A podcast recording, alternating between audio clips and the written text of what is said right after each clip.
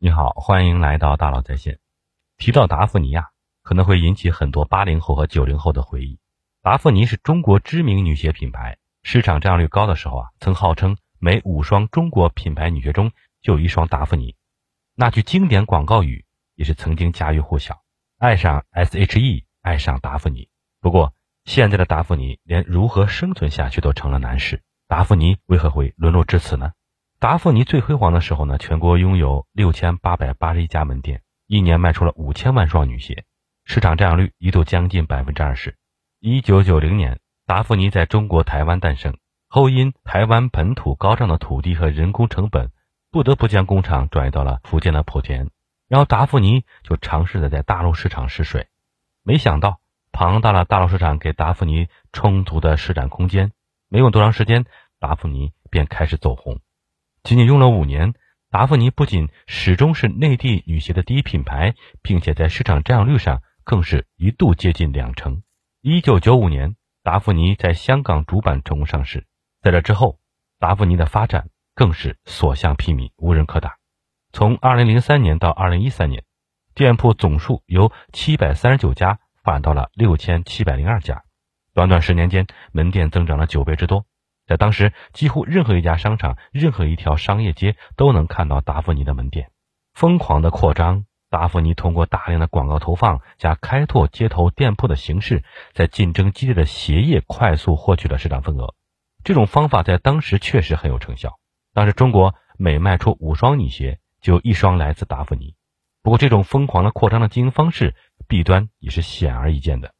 无序扩张常常导致一条街上有多家达芙妮门店互相竞争，店铺过多，一旦销量上不去，就会出现积压库存，门店只能打折处理。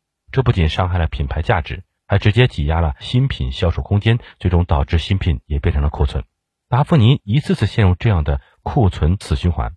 而随着电商平台的兴起，疯狂扩张的后遗症越来越明显，人们的购物习惯从线下到线上的转变。直接导致达芙妮营收下滑，人力成本却越来越高。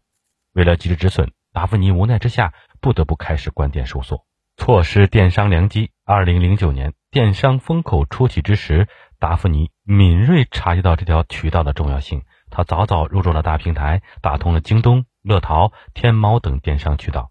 可能是对各个渠道收取的服务费。平台费、销售分成等一系列支出不满意，在二零一零年，达芙妮斥资三千余万与百度打造了自己的网购平台，甚至为了支撑这个项目，切断了与其他电商渠道的合作。可惜的是，这一举动不仅没有让达芙妮获得想要的结果，还直接断了达芙妮所有的退路。经过三年的试错，达芙妮的三亿也被消耗完了，电商转型之路，达芙妮白忙活了一场。自此，达芙妮的收益转负，大势已去。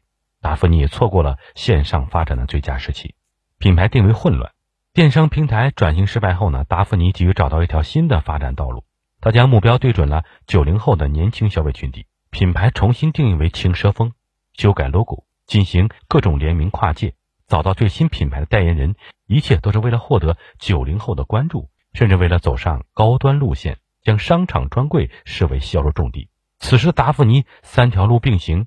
第一条是门店售卖，主要负责清仓甩卖库存；第二条是电商平台，常年打折促销老款；第三条就是商场专柜轻奢高端。